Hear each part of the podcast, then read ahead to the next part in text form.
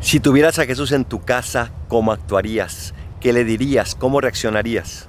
Hoy un fariseo lo tiene y el único en lo que se fija es en que Jesús no se lavó las manos, porque era un hombre prendado de las leyes, del rigorismo y no del amor. Tendría que haber estado explotando de alegría y sin embargo comienza a criticar ¿Cuántas veces nos pasa eso a nosotros? Nuestra vida está llena de motivos de alegría y sin embargo nos ponemos a criticar, nos podemos a decir cosas de los demás que no son buenas y que ni siquiera nos ayudan a nosotros. Que nuestro Señor nos conceda la gracia de amar con desprendimiento y de amar de tal manera que no nos fijemos en los detalles de las demás personas, sino en los detalles que podemos hacer por ellos. Soy el Paradolfo, recen por mí, yo rezo por ustedes. Bendiciones.